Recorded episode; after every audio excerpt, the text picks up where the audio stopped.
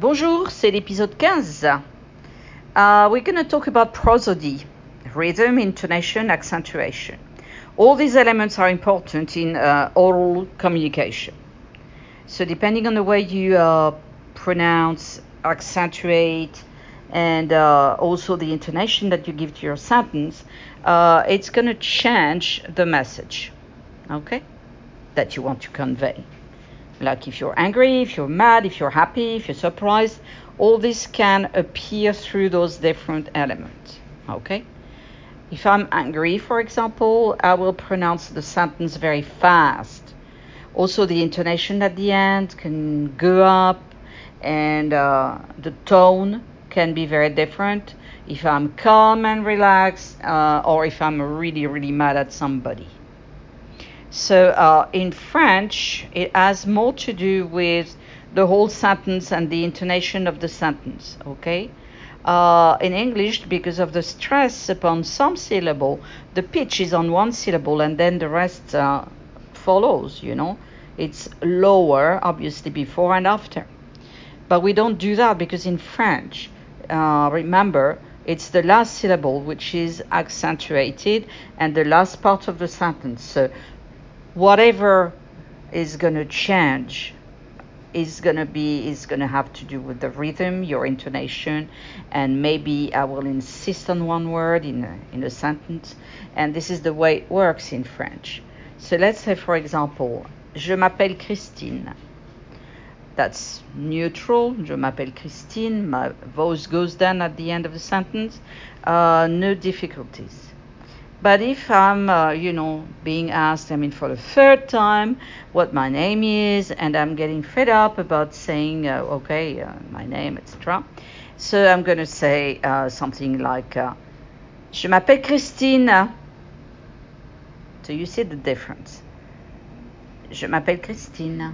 That's, you know, uh, calm and nice and, you know, relaxing tone but if I'm fed up, if I want to show that that's been the, you know, it's the third time that you're asking me my name, then it's going to show in my rhythm, intonation, accentuation.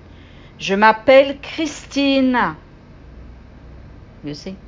Well, well, there are other elements too. I mean, body language, expressions, and gestures with your hands.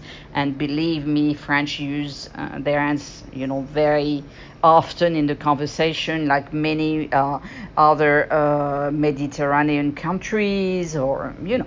So uh, it's something which is very important to understand. I mean, not only words, but the whole thing conveys a message your tone, your rhythm, your intonation, your the way you uh, look at the person, uh, your body language, uh, everything is gonna add to your message. So uh, try to do that with the little sentences that you you know already, like uh, j'habite à Dallas. Again, if you've been asked ten times where you live by ten different people, J'habite à Dallas. You see? Okay?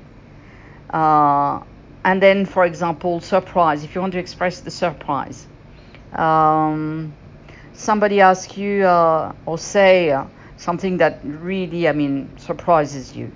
Uh, let's say, um, je travaille à uh, Walmart and you didn't know that that person was working at Walmart. Uh, it's a real surprise for you. You thought they were working at the bank. So you say, uh, you respond to them and you say, Tu travailles à Walmart? So you see, that's very different from uh, if I wanted to say normally, I mean, Tu travailles à Walmart? But I'm so surprised, you know. Tu travailles à Walmart? you know okay. So there's a message obviously behind that. There's an implicit message. And in every sentence every message we uh, we uh, produce uh, obviously there's something implicit that you mean okay behind. So all these elements of prosody uh, are going to contribute to uh, those effects that you're looking for.